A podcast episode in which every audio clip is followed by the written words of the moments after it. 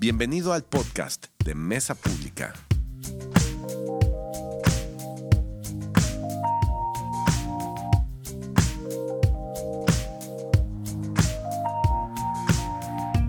Pues estamos aquí para continuar con esta increíble serie de, de que nos tiene a todos fascinados. Ahondando un poquito en, en la vida de este personaje, si lo pudiéramos sintetizar en, en cuatro virtudes o cuatro conceptos principales, podemos concluir que serían el liderazgo, la iniciativa, la fidelidad y la perseverancia que tuvo Nehemías. Nehemías fue un gran líder, porque un gran líder es aquel que ve más allá de lo que otros ven. Y un gran líder es aquel que ve antes que muchos otros. A continuación, la lectura de hoy se está en el libro de Nehemías, el capítulo 2, de los versos del 9 al 20. Y voy a proceder con la lectura. Cuando llegué ante los gobernadores de la provincia al occidente del río Éufrates, les entregué las cartas del rey. Debo agregar que el rey mandó oficiales del ejército y jinetes para protegerme. Ahora bien, cuando Zambalat, el oronita, y Tobías, el oficial amonita, se enteraron de mi llegada, se molestaron mucho porque alguien había venido para ayudar al pueblo de Israel. Entonces llegué a Jerusalén. Tres días después me escabullí durante la noche, llevando conmigo a unos cuantos hombres. No le había dicho nadie acerca de los planes que Dios había puesto en mi corazón para Jerusalén. No llevamos ningún animal de carga, con excepción del burro en que yo cabalgaba. Salí por la puerta del valle cuando ya había oscurecido y pasé por el pozo del chacal hacia la puerta del estiércol para inspeccionar las murallas caídas y las puertas quemadas. Luego fui a la puerta de la fuente y al estanque del rey, pero mi burro no pudo pasar por los escombros. A pesar de que aún estaba oscuro, subí por el valle de Cedrón e inspeccioné la muralla antes de regresar y entrar nuevamente por la puerta del valle. Los funcionarios de la ciudad no supieron de mi salida ni de lo que yo hice, porque aún no le había dicho nada a nadie sobre mis planes.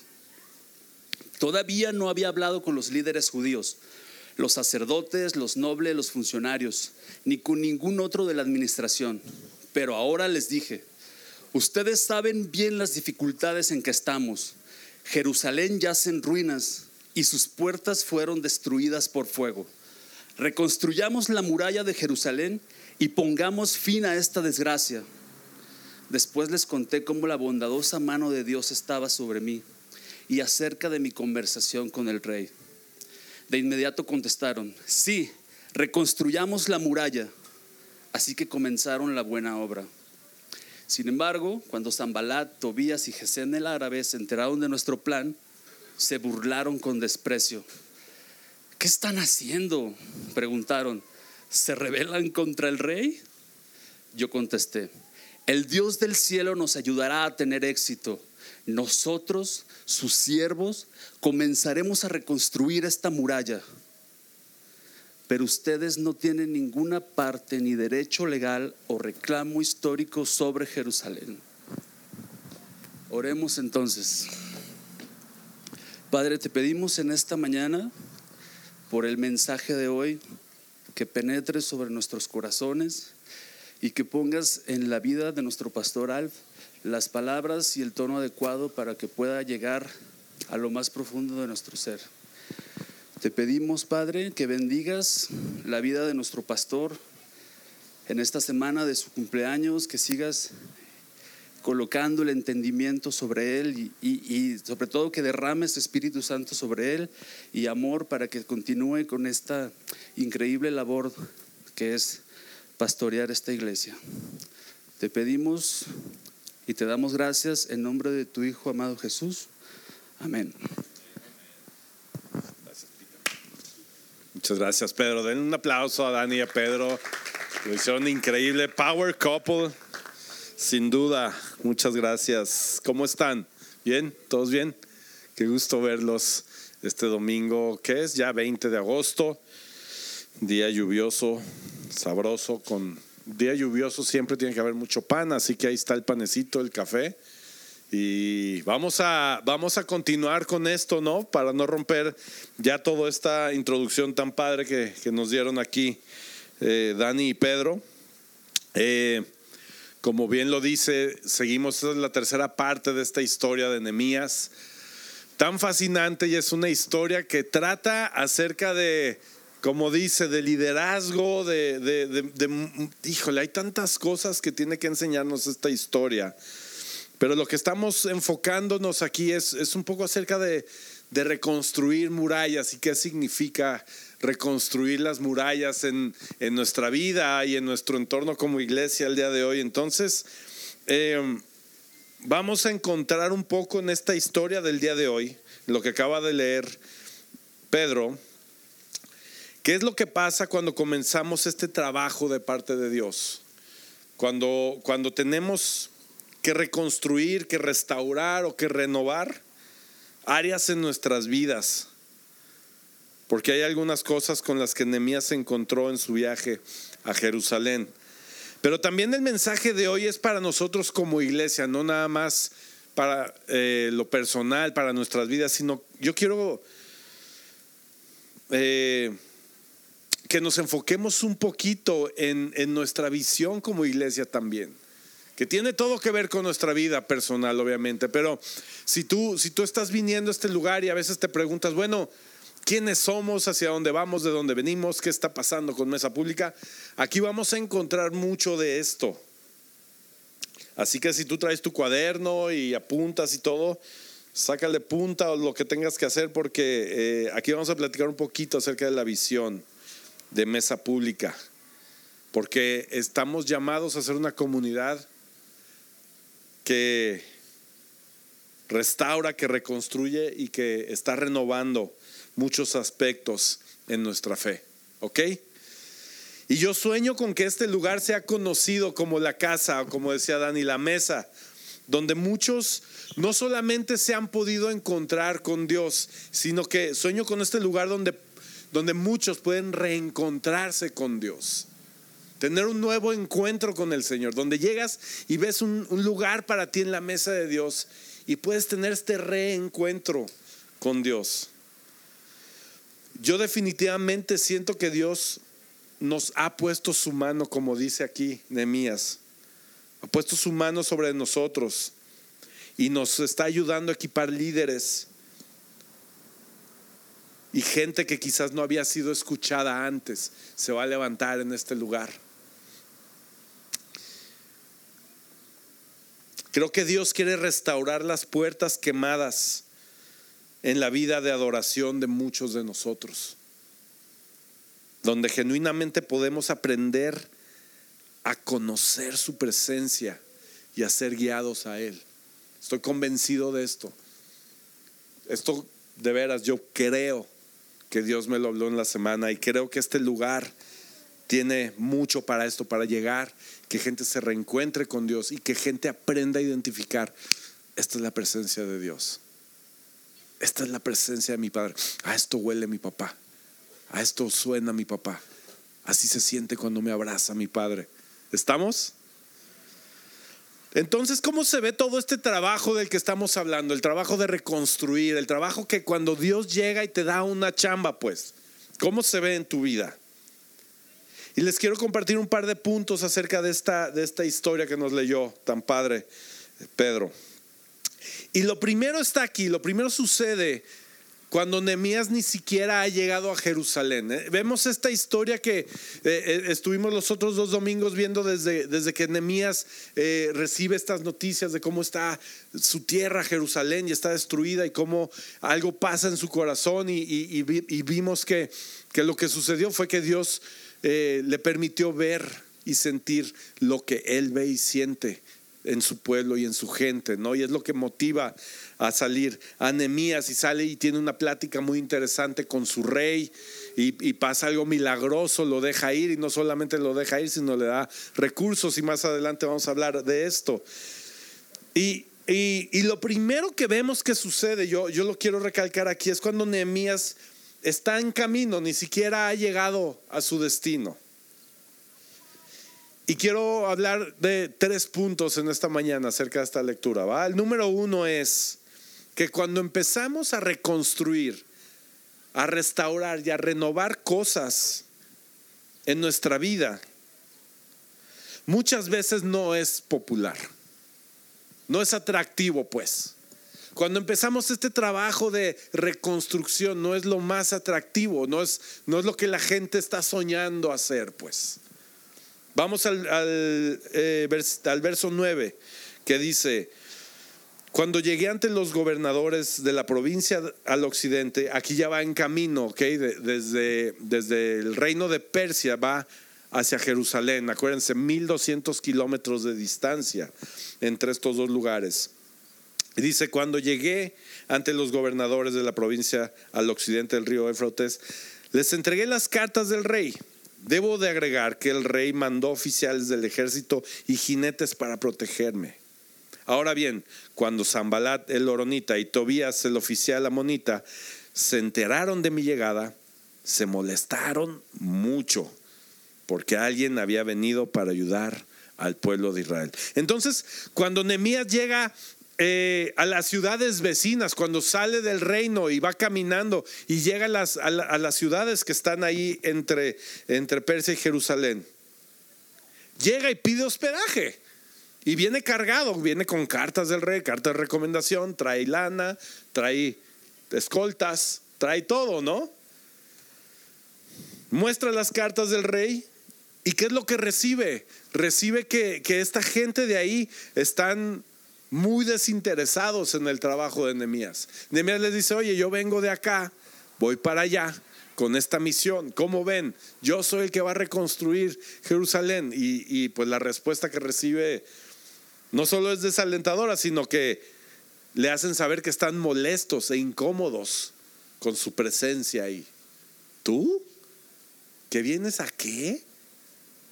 Y se empiezan a reír de ellos. Y, si lees la historia y ves esta, eh, esta, eh, esta porción en la Biblia, ves que en años previos ya se había querido reconstruir la ciudad, pero los trabajos fueron suspendidos por fuerza. Entonces vemos muy claramente en la historia que nadie nunca dijo, ¿por qué no lo haces tú, Nemías? Nadie le dijo eso. Nadie dijo, oye, como que ya pasaron varios años, varias décadas de Jerusalén así, ya, ya, ya como que se ve feíto, ¿no? ¿Qué onda, Nemías? Yo creo que es tu chama. Nadie dijo eso. Nadie le dijo, estamos felices que ya llegaste, Nehemías, por fin. Vas a trabajar. ¡Uh! ¡Qué padre va a quedar! Tú pintas bien bonito. Nadie le dijo eso. Más bien, todo lo contrario. Era muy obvio que en donde se, localizaba este personaje, Sanbalat, eh, de hecho, este personaje, él, él pudo haber eh, sido uno, un gobernante de estas regiones donde estuvo pasando este Nemías. Entonces imagínate esta escena, llega un cuate completamente desconocido, un nobody, con una carta del rey, pero es un cuate que nació en cautividad y que por algún motivo hoy está ahí, tratando de atravesar. De la nada, con una carta del rey, con madera, con caballos, y pidiendo que lo hospeden porque va a pasar a reconstruir una ciudad que lleva décadas hecha pedazos. O sea, nadie estaba esperando ese momento. Entonces te puedes imaginar esa historia.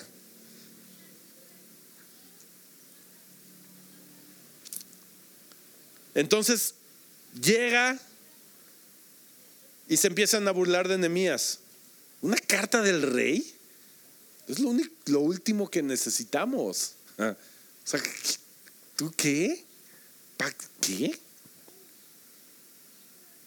Y la Biblia no especifica por qué San Balat no le gusta la tarea de Nehemías. Pero sí vemos que, que trabajar por el bien de los otros no es lo más popular que podemos hacer en nuestras vidas, ¿cierto? Cuando tú trabajas y te esfuerzas y vas a hacer algo por otras personas, no es lo más popular. Esa es la verdad. Y lo podemos ver en muchas áreas de nuestra vida. Yo a veces pienso que la paternidad es un poco así. ¿no? Yo a veces pienso que eh, tratamos de criar, ¿no? De repente a nuestros hijos de cierta manera, con ciertos valores, y, la sociedad o el resto del mundo te puede cuestionar, ¿no? Te puede decir, oye, pero ah, hoy en día no lo hacen así. Oye, ¿por qué le estás leyendo la Biblia a tus hijos en la noche? ¿Que los, quieres meter a una ideología tuya? ¿No? O, mejor aún, y déjenme pasar esta línea delicada. Pero nos pasa a los que, a los que hemos tenido hijos y, y de pronto hasta, hasta nos hacemos no tan populares con nuestros propios papás, porque llegan los papás y de buena manera y te dicen, oye, pero es que el pañal tiene que ir así, y tú dices, no, o sea, gracias papá y mamá, lo digo como experiencia personal, ¿ok? No se lo tomen, no se lo tomen nada mal, pero dices, ok, lo agradezco papá, pero déjame criar a mis hijos a mí, y tú llénalos de, tú llénalos de azúcar. Y, no es tan popular porque dices, híjole, yo la verdad quiero hacer algo diferente de lo que vi en mi casa, no porque esté mal o por mil cuestiones, creo que me entienden. Y, dices, híjole, no soy el más popular hoy con mis papás, porque ellos me pidieron, ellos me han dicho toda la vida que se hace azul y yo lo quiero hacer verde, ¿no? Eh, y, a veces la paternidad, la maternidad se ve así. Eh, Aquí mismo en nuestra iglesia, por ejemplo, soñamos con reconstruir los valores de nuestros niños a través de lo que la Biblia nos enseña. Y por eso eh, tenemos ahí, ahí está, no, no, la distraigan, pero está Ivette haciendo un gran trabajo con los niños y tenemos a los maestros ahí, tenemos esas áreas tan padres, porque creemos que hay que, eh, tenemos que hacer lo posible por entregar estos valores a nuestros chiquitos, ¿no?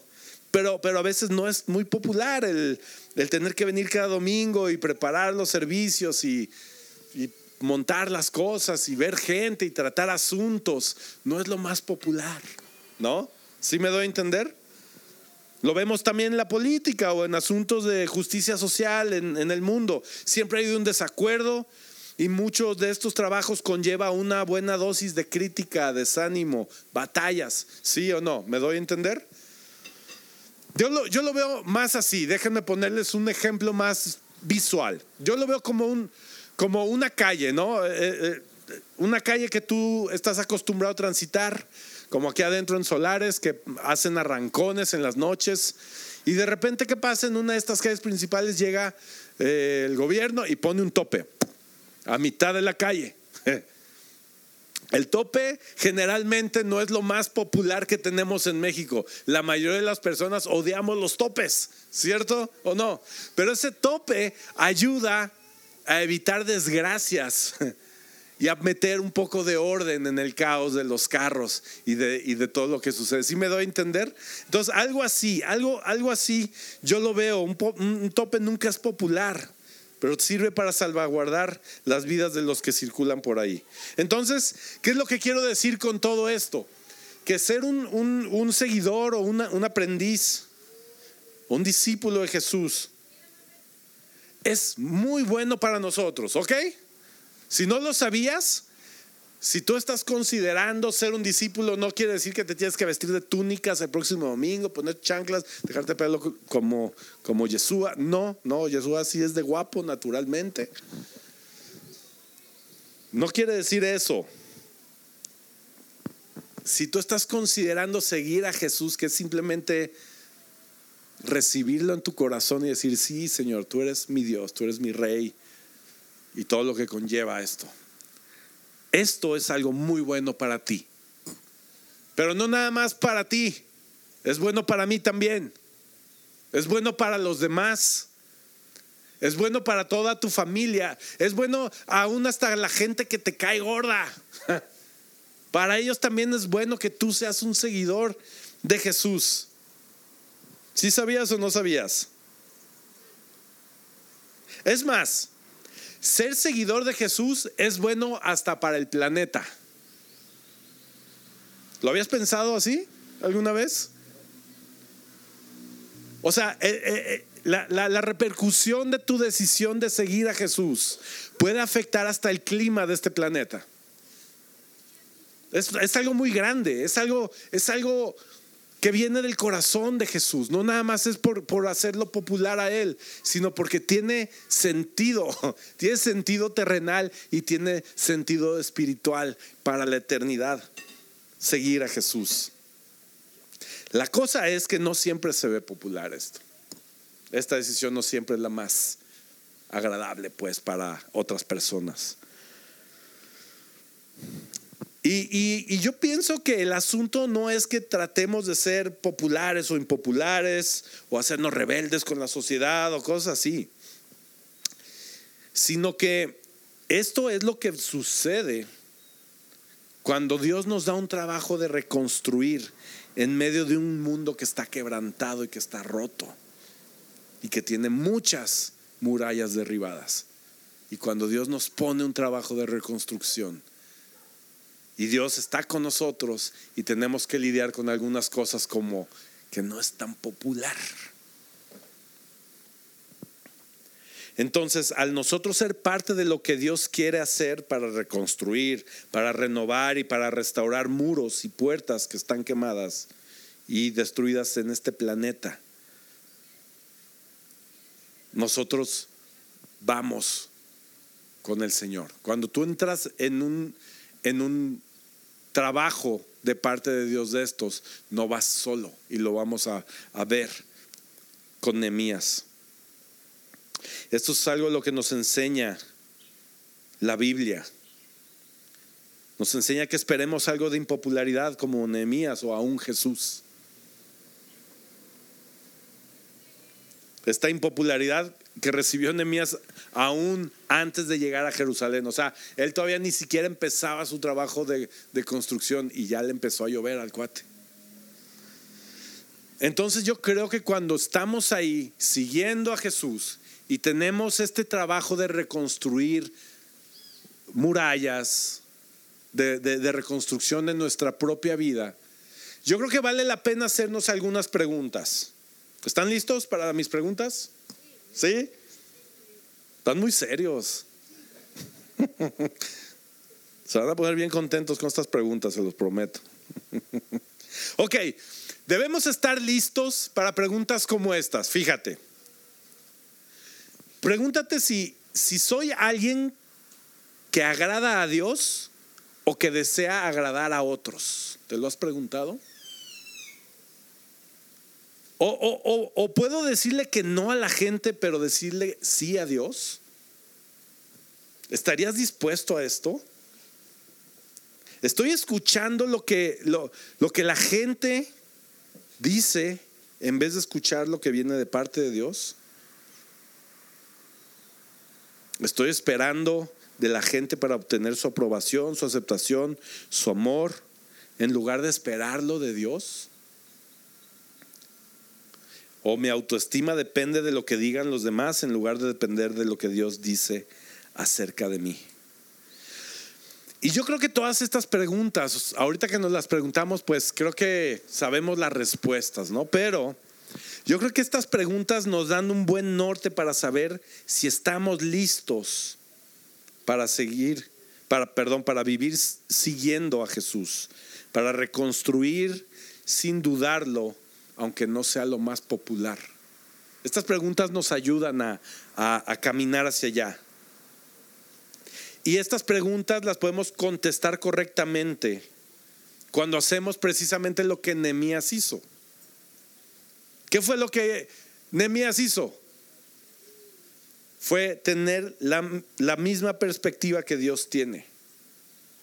Ahorita hablaba con, con, Oscar y hablábamos de, de cuando estás en situaciones y ves el dolor de otras personas y, empiezas a sentir como, oh, y no es porque tú seas, bueno, Oscar sí es muy buena onda, es mucho más buena onda que yo, pero no es porque seas tan buena onda como Oscar, yo creo que ahí Dios hace algo y te hace sentir lo que Él siente, esa empatía, ese dolor.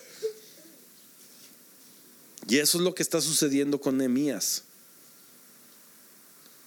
Y eso te recuerda que Dios no otras personas, sino Dios. Es increíble, es poderoso, es glorioso.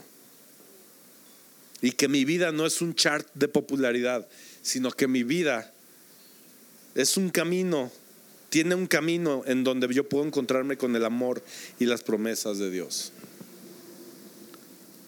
Si leemos Salmos 27.3 dice, aunque un ejército me rodee, mi corazón no tendrá miedo. Aunque se preparen para atacarme, yo permaneceré tranquilo.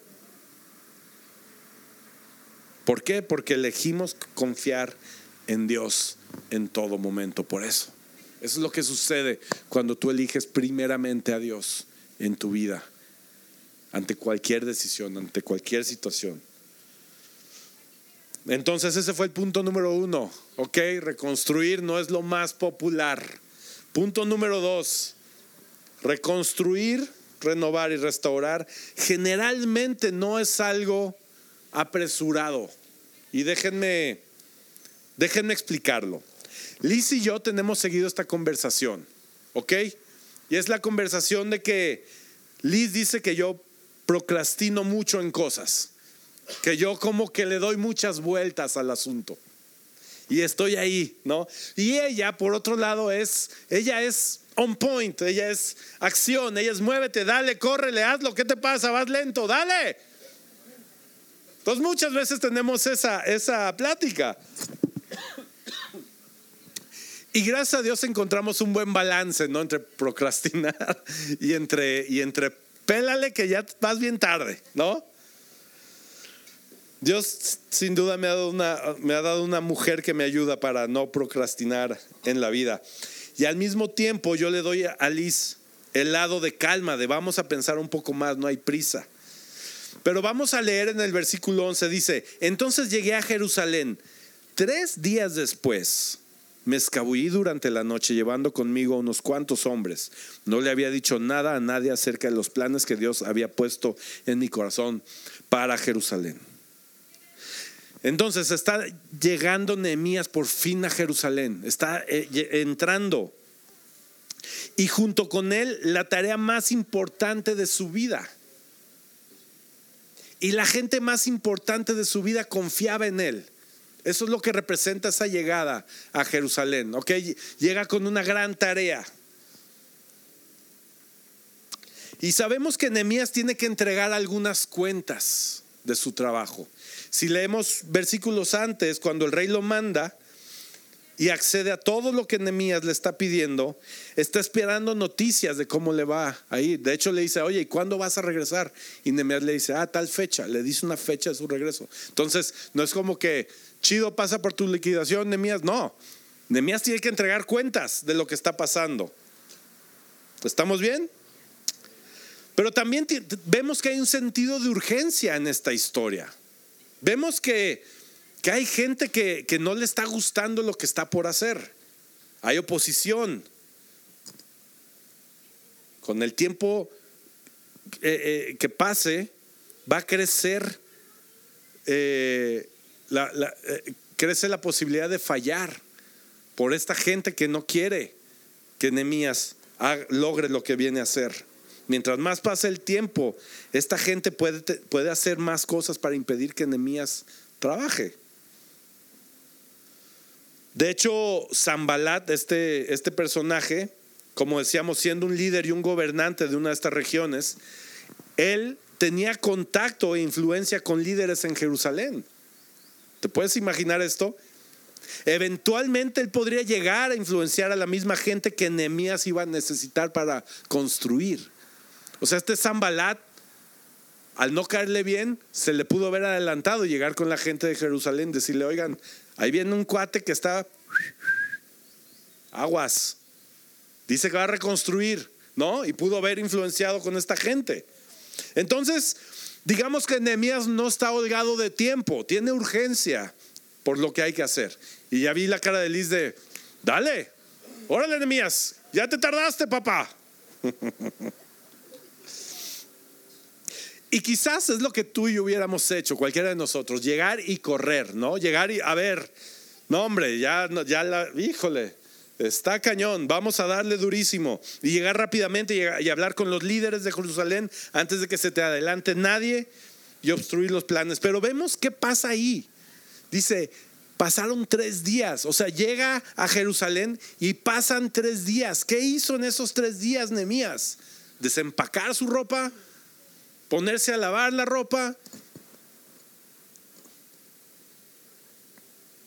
Se fue a comprar el súper para la semana.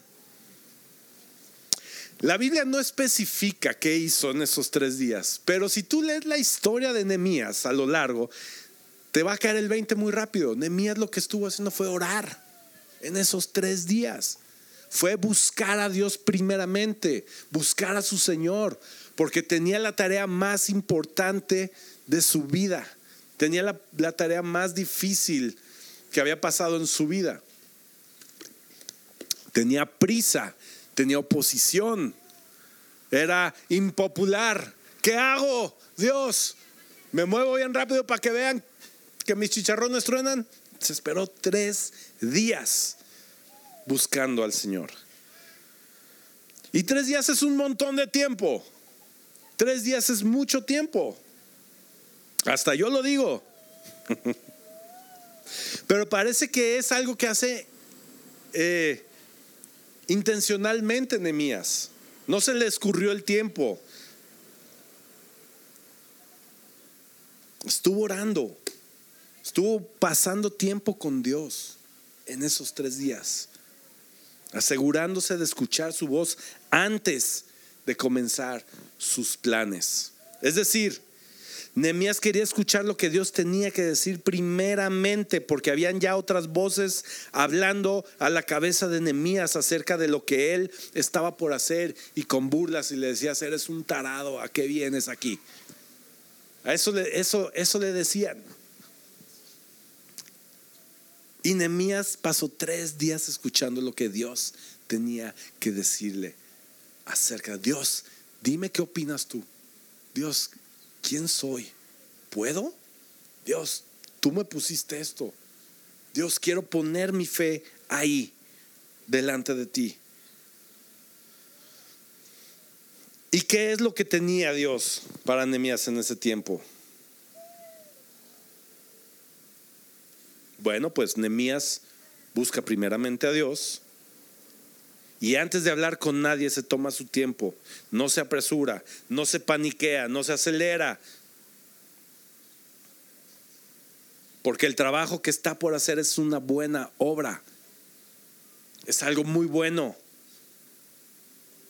Pero él y todos los que le ayudarían tendrían que estar listos. Y él se asegura de que primero su corazón esté listo y vamos a hacer que estos estén listos primero.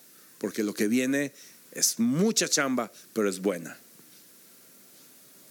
Y la realidad es que pues el día de hoy vivimos en un mundo bien acelerado, muy rápido y lleno de distracciones. O sea, yo pienso que la velocidad en la que, en la que corremos hoy nos distrae demasiado. Soy el primero en levantar la mano yo.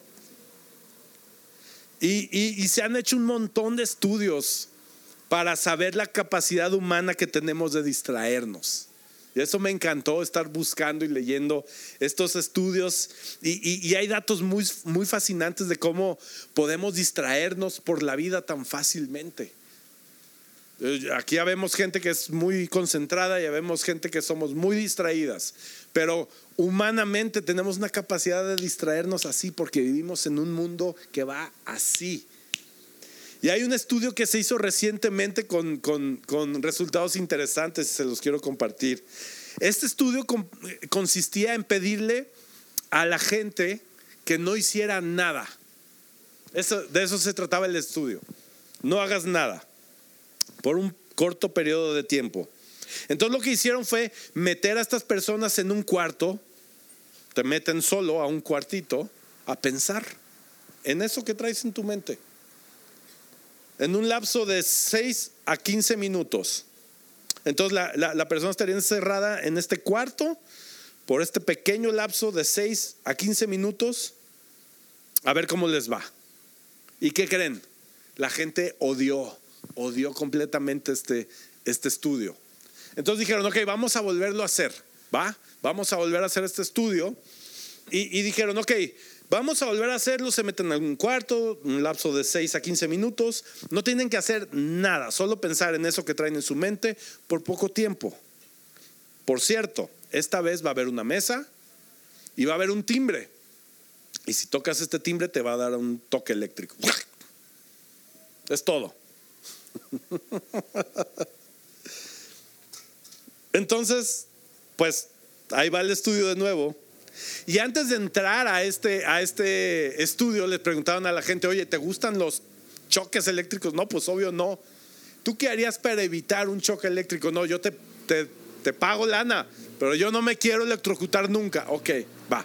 Pasa y enciérrate. 6 a 15 minutos, pues fácil. ¿Y qué creen? El 65% de los hombres y el 25% de las mujeres presionaron el botón. Imagínate, ¿qué hago? ¿Qué hago? ¿Qué hago? 6 a 15 minutos. No es ni siquiera horas.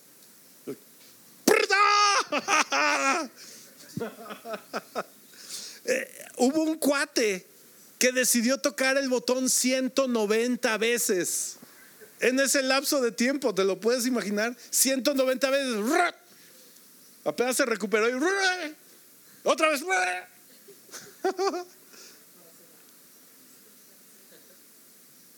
Y, yo sé que es fácil pensar que nosotros no somos ese cuate, ¿no? Obviamente, pues dices, ay, ¿qué?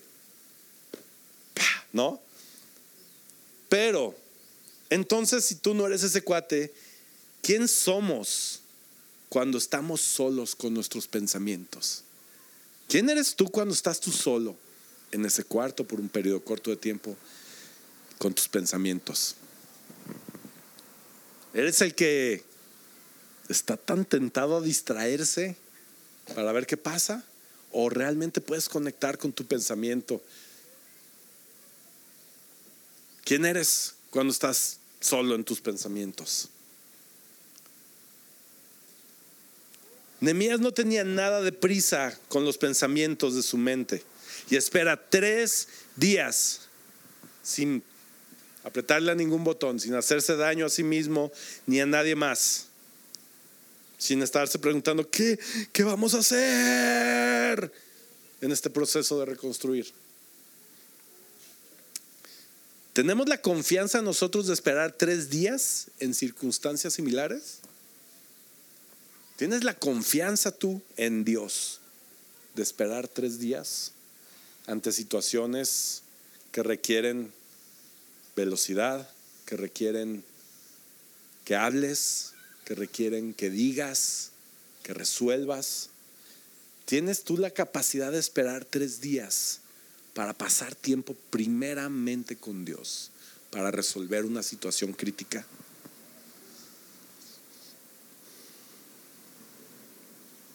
En otras palabras, confiar primeramente en Dios.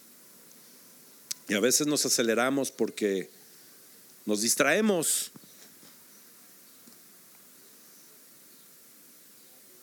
O nos enfadan tantas voces en nuestras vidas, diciéndonos qué hay que hacer y qué puedes y qué no puedes hacer. Y por eso actuamos rápido. Pero déjame decirte qué pasa cuando nos aceleramos, sobre todo en cuestiones espirituales, en cuestiones de nuestra fe. Cuando nos aceleramos podemos perder de vista sabiduría. Cuando tú te aceleras en una situación de tu fe, en una situación, en una circunstancia, se nos puede ir la opción de obtener sabiduría. Cuando te aceleras, cuando nos aceleramos, podemos ignorar la presencia de Dios. Se nos puede ir de las manos la oportunidad de experimentar la presencia de Dios. Cuando nos apresuramos podemos hasta renunciar a la gracia de Dios. O podemos perdernos del amor de Dios. ¿Para qué nos estamos apresurando? ¿Qué es esto en la vida que hace que tengas que apresurarte? No te estoy diciendo que procrastines, como se dice, eh, como yo. No, no, no. Mi punto es este, amigos. Tenemos un Dios que va con nosotros involucrado en cada situación, en cada momento, en cada, en cada cosa que tenemos que resolver en nuestra vida.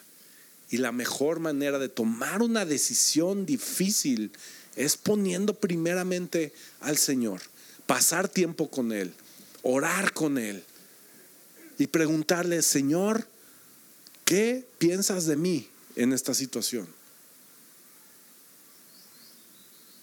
Estamos, tenemos tanta fe como en Dios como para hacer esto, o nos surge resolverlo ya por nuestra cuenta.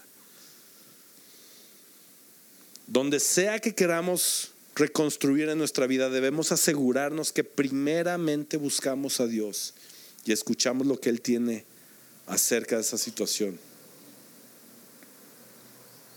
Entonces, cuando estamos en un camino de reconstrucción, no es popular y es sin apresurarnos, ¿ok? Finalmente, el último punto es que hay que detectar el fondo de la reparación. Hay que detectar dónde está el fondo de esa reparación.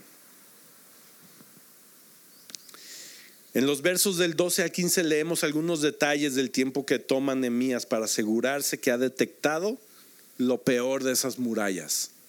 Detectó dónde está lo más gacho, lo más, lo más destruido, lo más enlodado, lo que requiere más trabajo, pues. Ya le habían a él contado algunas cosas. Ya le habían dicho en qué condiciones estaba Jerusalén, pero él toma el tiempo ahora de ir por sí mismo, pararse ahí y ver y determinar en dónde está el fondo. Versículo 12 dice, me escabullí durante la noche, llevando conmigo unos cuantos hombres. No le había dicho nada a nadie acerca de los planes que Dios había puesto en mi corazón para Jerusalén. No llevamos ningún animal de carga, excepción el burro que yo cabalgaba. Salí por la puerta del valle cuando había oscurecido y pasé por el pozo del chacal hacia la puerta del estiércol, que ya sabemos esa puerta que tenía, ¿verdad? Para inspeccionar las murallas caídas, las puertas quemadas. Luego fui a la puerta de la fuente y al estanque del rey, pero mi, burro no pudo pasar por los escombros. A pesar de que aún estaba oscuro, subí por el valle de Cedrón y inspeccioné la muralla antes de regresar y regresar nuevamente por la puerta del valle. Entonces ahí está Nehemías asegurando que está detectando el fondo del problema que tiene Jerusalén, de todo lo que debe de reconstruir, renovar y resaltar.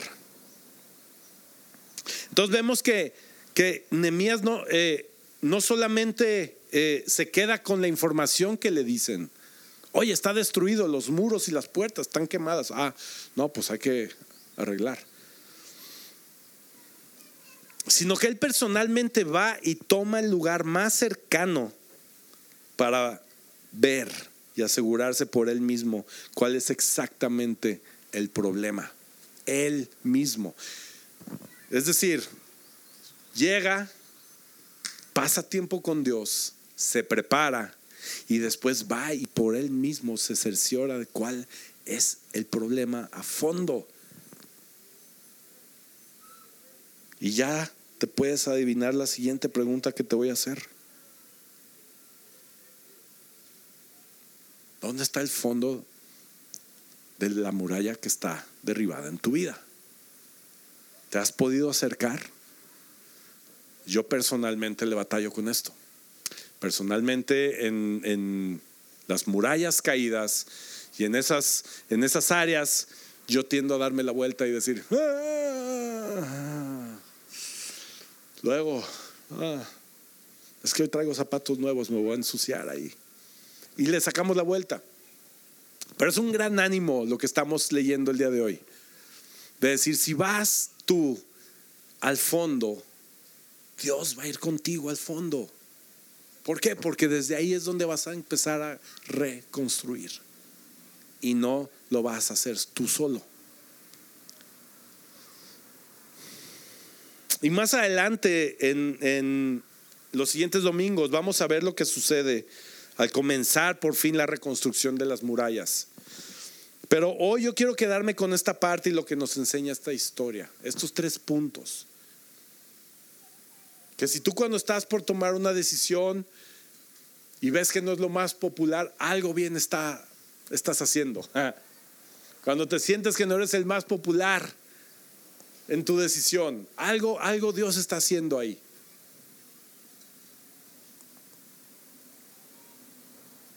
Que vayamos con calma y que, y que busquemos primero de Dios y vayamos al fondo del asunto.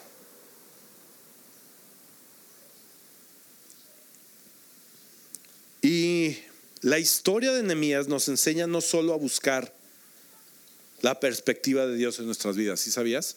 Les he estado diciendo, ¿no? Que, que en Nehemías algo que sucedió es que, es que él recibe la perspectiva de Dios hacia las cosas y por eso se puede mover de esta manera. Pero no nada más esto, sino esta historia nos enseña a encontrar a Jesús en medio de todo. Nos enseña a encontrar a Jesús en medio de todo.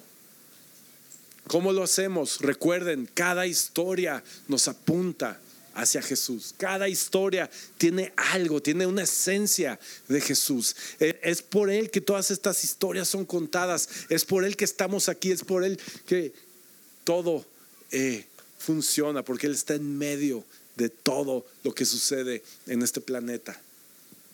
Y algo tiene que haber de Jesús aquí. Si nos vamos más atrás al versículo 7, leemos esta parte donde, donde recibe esta perspectiva de parte de Dios y vemos, una, y, vemos un rasgo de Jesús en esta plática. Está aquí Nehemías y le dice, además le dije al rey, si al rey le agrada, permítame llevar cartas dirigidas a los gobernantes de la provincia del occidente del río Éufrates, indicándoles que me permitan viajar sin peligro por sus territorios camino a Judá. Además, le ruego que me dé una carta dirigida a Asaf, el encargado del camino de Judá. Ay, ya se me movió aquí. Además, le ruego que me dé una carta dirigida, a, ya había dicho eso, al encargado del camino de Judá perdón, del bosque del rey. Se me movió aquí todo. Con instrucciones de suministrarme madera. La necesitaré para hacer vigas, para las puertas de la fortaleza del templo, para las murallas de la ciudad y para mi propia casa. Aquí lo que Nehemías está haciendo es no solamente le está diciendo al rey, oye rey, pues ¿qué crees? Ya me voy, este, me voy a reconstruir esta ciudad y necesito que me des cartas tuyas, necesito que me des dinero, que me des eh, eh, que hagas un movimiento militar. O sea, todo lo que le pidió Nehemías al rey es ridículo si lo piensas. Un cuate que, que nació en el exilio y que está ahí sirviendo en su palacio y llega y le pide algo extraordinario al rey. Tiene un acceso extraordinario al rey y le pide algo ridículo. Es como un encuentro ridículo con un rey. Cuando un cuate así pudiera tener este, esta cercanía y pedirle tremendas cosas al rey. Y esto es precisamente lo que Jesús vino a hacer por nosotros. Tú y yo no teníamos nada que hacer delante de la presencia de Dios. No podíamos estar ahí. Sin embargo, cuando llega Jesús a esta tierra, llega Jesús a tu vida, tú y yo tenemos ahora este acceso ridículo, por decir, ante el rey. Y podemos pedirle cosas que nadie nunca ha pedido. Es más, este rey puede darte cosas que nunca nadie ha recibido, que tú nunca antes has soñado. Y este es el recordatorio del trabajo de Jesús en nuestras vidas. Me encanta como dice, entonces el rey me concedió estas peticiones porque la bondadosa mano de Dios estaba sobre mí. Nemías tenía un acceso directo al rey, así como tú y yo lo tenemos el día de hoy con nuestro Señor, con Dios. ¿Sabes que tienes ese acceso con tu rey, con tu padre el día de hoy?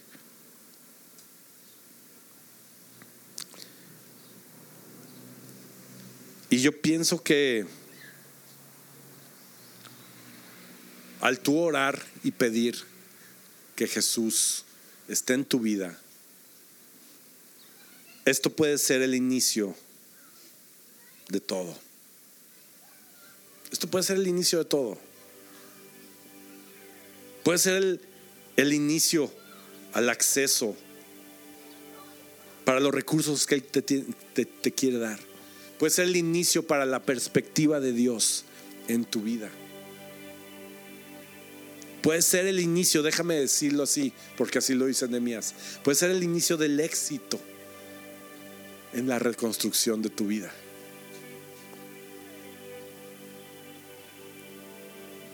Jesús es el inicio, es el iniciador, es quien pone el deseo, es el que mueve esta perspectiva y es el que hace que le demos para adelante sin importar la crítica, sin importar todo lo que venga.